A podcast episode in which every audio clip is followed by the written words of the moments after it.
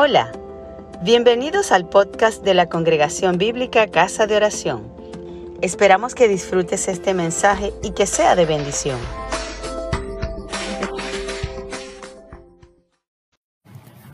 Pablo el peor de todos. La semana pasada estuvimos reflexionando sobre la vida de Pablo, el apóstol. Durante esa reflexión pudimos constatar que Pablo era el peor pecador a través de diversos pasajes de la Biblia analizamos el terrible pasado de este hombre.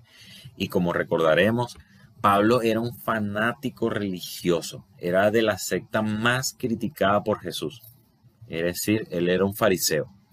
El hombre era celosísimo de las tradiciones y este, este celo le llevó a odiar a muerte a los cristianos llegó a tal punto de convertirse en el principal perseguidor de la iglesia, el enemigo número uno del Nazareno, o mejor dicho, de los seguidores del tal Jesús de Nazaret. Por ello buscaba y arrastraba violenta y cruelmente a hombres y mujeres hasta la cárcel. Al ver su orgullo y maldad, seguramente ningún cristiano tenía ni siquiera la esperanza de que este hombre pudiera llegar a ser salvo. A Pablo de seguro jamás le habría pasado por la mente pertenecer al camino, como le llamaban a los discípulos del Señor. Por su crueldad y fanatismo, Pablo era la última persona sobre la faz del planeta Tierra que Dios hubiese querido salvar. Habiendo dicho esto, leímos primera de Timoteo 15, eh, capítulo 1, versos 15 y 16, el cual dice, palabra fiel y digna de ser recibida por todos, que Cristo Jesús vino al mundo para salvar a los pecadores, de los cuales yo soy el primero. Pero por esto fui recibido a misericordia para que Jesucristo mostrase en mí el primero toda su clemencia, para ejemplo de los que habrían de creer en Él para vida eterna. De modo que Pablo es un ejemplo de cómo el amor de Dios puede alcanzar a cualquiera que se piense sin esperanza reflexionamos también sobre nosotros mismos. Si Dios salvó al peor pecador, amó al peor pecador, tenía un propósito con el peor pecador, entonces Dios también nos ha salvado, nos ama y tiene un propósito para con nosotros. También les dejé varias preguntas en el video anterior sobre el apóstol, para que cada uno piense y verifique cuánto sabe de este importante personaje bíblico. Les invité a poner sus respuestas en el chat y les prometí además que iba a responder esas preguntas en este video. Algunas de esas preguntas no son muy fáciles de responder, pero mi idea no es tanto decirle la respuesta verdadera, sino incentivarle a la, a la, a la investigación, despertar la curiosidad. Así que pasemos a la respuesta de esas preguntas. La número uno era, ¿cuántas veces se encontraron Pablo y Jesucristo antes de que el Señor muriera en la cruz? La respuesta es ninguna. Aunque Cristo y Pablo tenían entre ellos una diferencia de edad entre 5 y 10 años, seguramente caminaron por algunos lugares en común, pero ellos nunca se encontraron, ellos nunca entablaron una conversación hasta que Cristo resucitado le apareció en el camino hacia Damasco. La segunda pregunta, ¿cuántos viajes misioneros realizó Pablo? Bueno, oficialmente se cuentan tres viajes misioneros. Sin embargo, también podría contarse eh, su ida hacia Jerusalén, eh, eh, perdón, pasando por Jerusalén hasta Roma y quizá España. Como este viaje podría considerarse su cuarto viaje misionero. Y el motivo por el cual no se tiende a contar este viaje es que Pablo iba porque le llevaban. En realidad estaba preso y viajó escoltado por soldados romanos. Esto no le impidió predicar, discipular, orar por enfermos, incluso en Roma posiblemente escribir algunas cartas. Por lo que muchos consideran que realmente este es su cuarto viaje misionero. La tercera pregunta es, era ¿cuántas epístolas del Nuevo Testamento escribió Pablo? Y bueno, algunos dicen 13, otros dicen 14. ¿Y por qué esta diferencia? Si consideras la epístola a los hebreos como una carta paulina, entonces habría que decir que son 14. Aunque yo soy de los que piensa que Pablo no es el autor de Hebreo, la verdad es que nadie puede afirmarlo o negarlo con seguridad. Lo que sí es seguro es que las huellas de la enseñanza del apóstol están por toda la epístola. Eso hay que reconocerlo. Cuarta pregunta. ¿De qué color era el caballo del cual se cayó Pablo cuando se le apareció Jesús resucitado? Bueno, es una pregunta un poco simpática, ¿verdad? Para empezar, la Biblia nunca menciona que Pablo anduviese a caballo. De hecho, era muy improbable que anduviese en uno. Sin embargo, en la cultura popular se tiene la idea de que Pablo montaba un caballo. Cuando Cristo se le apareció, se desplomó al suelo desde a ese animal. Pero la verdad es que la Biblia no dice ningún detalle al respecto. Pregunta 5 era, ¿cómo murió Pablo? Y bueno, la verdad es que la Biblia no lo dice. Pero los llamados padres de la iglesia, que son considerados los discípulos de los apóstoles, esa generación que le siguió a los apóstoles, coinciden en decir que Pablo murió decapitado en Roma.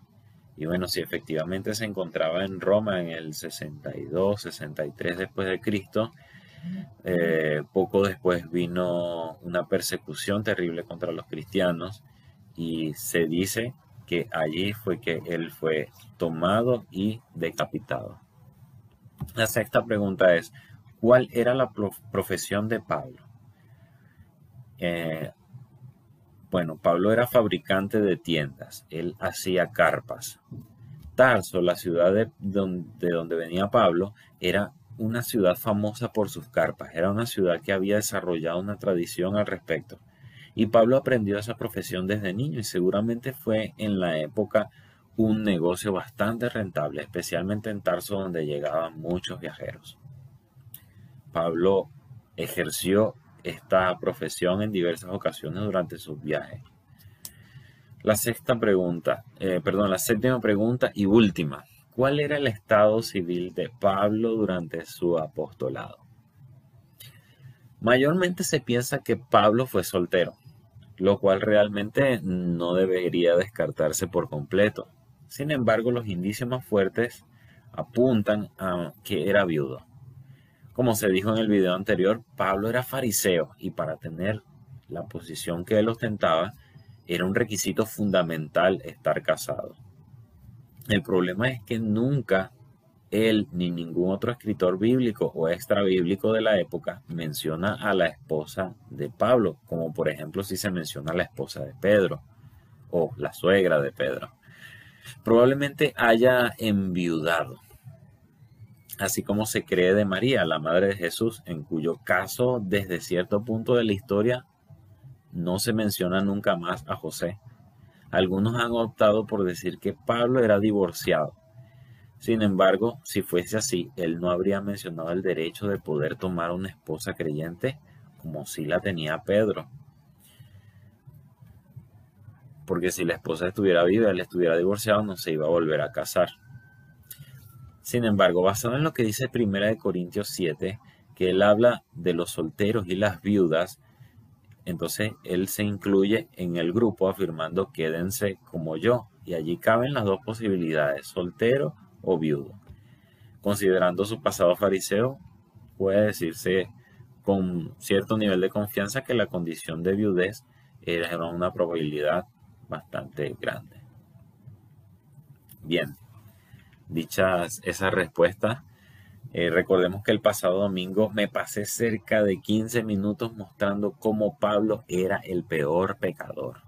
Hoy quiero dar un paso más y decirles que no solo fue el peor pecador, además fue el peor cristiano. Sí, el peor cristiano. Y te entiendo muy bien si piensas, ahora sí, este Jesús Prada se pasó de la raya. Y es que se entiende que haya sido el peor pecador y que Dios es amor y lo salvó, vaya. Pero que haya sido el peor cristiano, eso no me convence. Y para los que piensan así, la verdad es que yo mismo no estoy totalmente convencido. Pero igual te quiero mostrar las razones por las cuales digo que Pablo fue el peor cristiano. En primer lugar, Pablo no dejó de pecar. Sí, claro.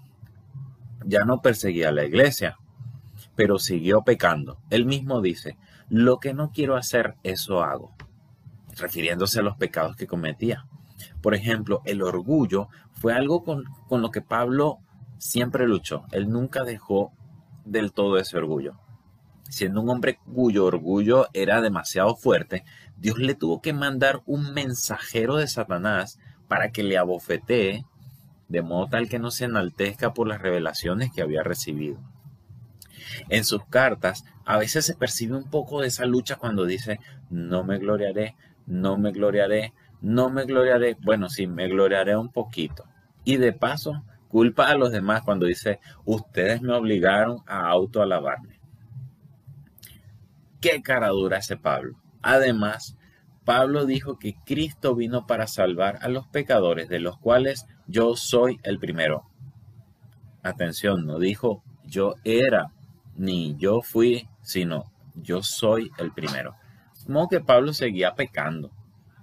En segundo lugar, Pablo era el peor cristiano porque Pablo no solo seguía pecando, él era un tipo muy problemático. Él tuvo serios altercados con un gentío. Se peleó con Bernabé y Marcos, tenía unos enemigos tremendos. Hasta el apóstol Pedro lo regañó en público. ¿Qué? Sí, a Pedro, a quien Cristo le dijo, sobre esta roca edificaré mi iglesia.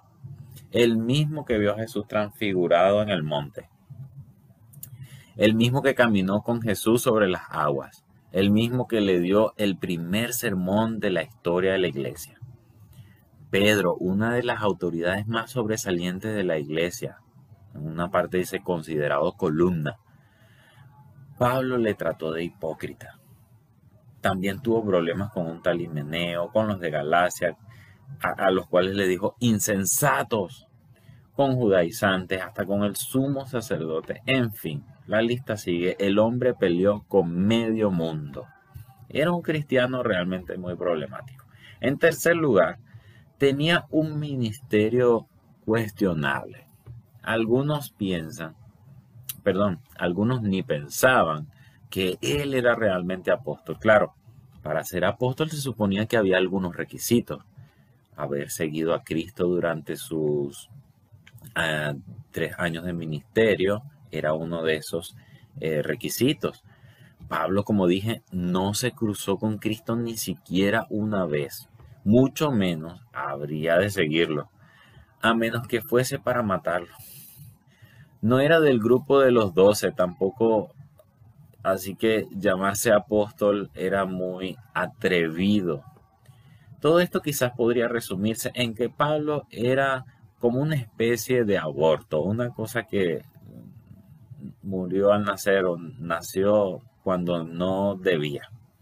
Y si algo quiero que te lleves en este día en tu mente, es el texto que quiero que leamos hoy, en Primera de Corintios 15, 8 al 10. Te invito a leerlo conmigo. Primera de Corintios 15, del 8 al 10.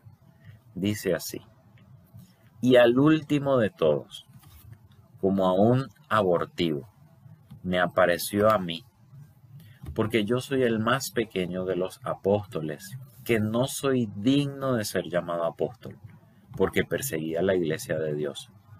Pero por la gracia de Dios soy lo que soy. Y su gracia no ha sido en vano para conmigo. Antes he trabajado más que todos ellos, pero no yo, sino la gracia de Dios conmigo. Estas palabras de Pablo son muy fuertes. Él dice, al último de todos, como a un abortivo. Un abortivo, es decir, un ser que sale del vientre de su madre en un tiempo incorrecto, que no nace en el momento deseado, ni esperado, ni óptimo, que nace y no trae más que lágrimas, un ser que pierde toda clase de esperanza. Es una especie de accidente fatal, pero este accidente si es que se le puede decir así, era un plan de Dios. Jesús fue quien le salió al encuentro a Pablo. Ciertamente Pablo luchaba con el orgullo, pero también podemos ver cómo el Espíritu de Dios le ayudaba en sus debilidades. Si lees todos los textos que hacen referencia a estos aspectos de la vida de Pablo, te darás cuenta que en medio de la realidad que vivía Pablo, había una realidad mayor, Cristo mismo. Él dijo, ni lo alto, ni lo profundo, ni ninguna cosa creada nos podrá separar del amor de Dios que es en Cristo Jesús. Pablo sabía que su pecado no podía separarlo del amor de Dios. Cuando dije Pablo es el peor, era el peor cristiano, quizá me faltó añadir la pregunta, ¿peor cristiano a los ojos de quién? Por un lado, Pablo luchaba con sus debilidades, con su carne, pero por otro vemos la obra del Espíritu. Cuando leemos sus palabras, todo lo que era, lo importante, lo sabio, lo reconocido que yo era, lo estimo como basura. Pablo entendió una cosa muy importante y la tuvo muy clara y fue ejemplo viviente de ello.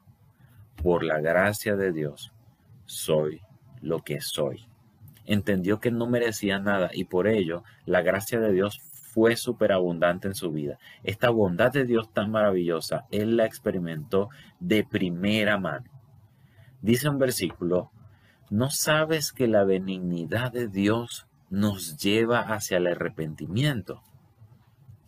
Y sí, tuvo altercados y otros problemas más. Fue por su amor a Cristo y por su deseo de servirle bien. Sus enemigos finalmente mostraron ser quienes no amaban a Dios y por el contrario, Pablo mostró el amor de Dios viajando de un lugar a otro con todos los peligros, con todos los obstáculos, con tal de llevar las buenas noticias de salvación a todo el mundo.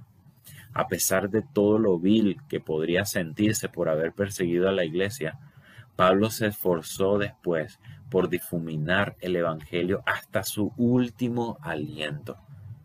Hacia el final de sus días, Pablo pudo decir, he corrido la carrera, he peleado la buena batalla de la fe. ¿Y tú? ¿Cómo estás?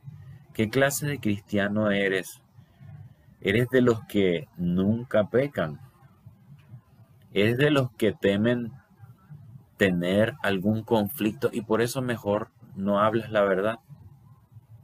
¿Eres de los que esperas la aprobación de todos para poder servir al Señor? Déjame decirte que Pablo es un ejemplo de que no tenemos que esperar estar terminados para servir a Cristo. Muchos dicen, sí, cuando tenga suficiente dinero, ahí podré servir al Señor. Cuando me gradúe, podré servir al Señor. Cuando cambie de empleo, cuando me case, cuando tenga mi negocio, cuando me cambie de país, cuando mi papá se convierta, cuando arregle mi vida, cuando deje tal pecado, cuando, cuándo, cuándo, cuándo, cuándo y hasta cuándo es la pregunta. Dios quiere usarte hoy, así como estás, con ese único versículo que te sabes, con esa voz con la que cantas, con esa computadora lenta, con la condición familiar, económica, intelectual y geográfica en la que te encuentras. Dios quiere usarte. Quizás ves a los grandes predicadores, a los que tal vez los ves como inalcanzables y piensas, nunca podré ser un Luis Palau, un Dante Hebel, un Billy Graham, un Spurgeon, un Gille Ávila. Ellos son o fueron tan perfectos, tan ungidos. Yo para nada podría ser como ellos. Dios espera que, que, que Dios no espera que seas perfecto para predicar su palabra, para adorarle, para servirle de alguna forma. Dios espera que estés dispuesto a negarte a ti mismo. Pablo dijo, ya no vivo yo, sino Cristo vive en mí y lo que ahora vivo en la carne, lo vivo en la fe del Hijo de Dios, el cual me amó y se entregó a sí mismo por mí. Y en otra parte dice, para mí el vivir es Cristo y morir es ganancia. Por eso, hermano, este día ríndete al Señor. Reconoce tus faltas, pídele su ayuda. Toma la decisión de disponerte a servirle, aunque tú no estés terminado.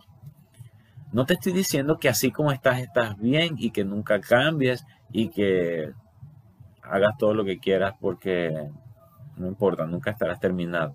Lo que te estoy diciendo es que no debes esperar ser perfecto para servir a Dios. No debes esperar una condición ideal para servir a Dios. Mira lo que Cristo hizo con el pecador número uno, Pablo. No solo le salvó, le dio el privilegio de servirle, aunque él no era todavía el mejor, aunque era criticado, aunque seguía luchando consigo mismo, con sus debilidades pero había tomado la firme decisión de llevar el Evangelio a todas partes. ¿Será que Dios no tendrá algún plan contigo? Convertirte en un vaso de honra en lugar de deshonra. ¿Qué condición ideal estás esperando para entregar tu tiempo, tus fuerzas, tus talentos a la causa de Cristo? Reflexiona en esto.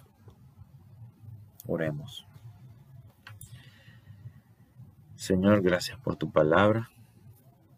Gracias porque nos permites conocer la vida de este hombre, Pablo, mediante la cual podemos aprender eh, que no hace falta, Señor, ser perfecto, no hace falta que tengamos todo el conocimiento, no hace falta que tengamos todo el dinero o todas esas condiciones que humanamente vamos poniendo para servirte.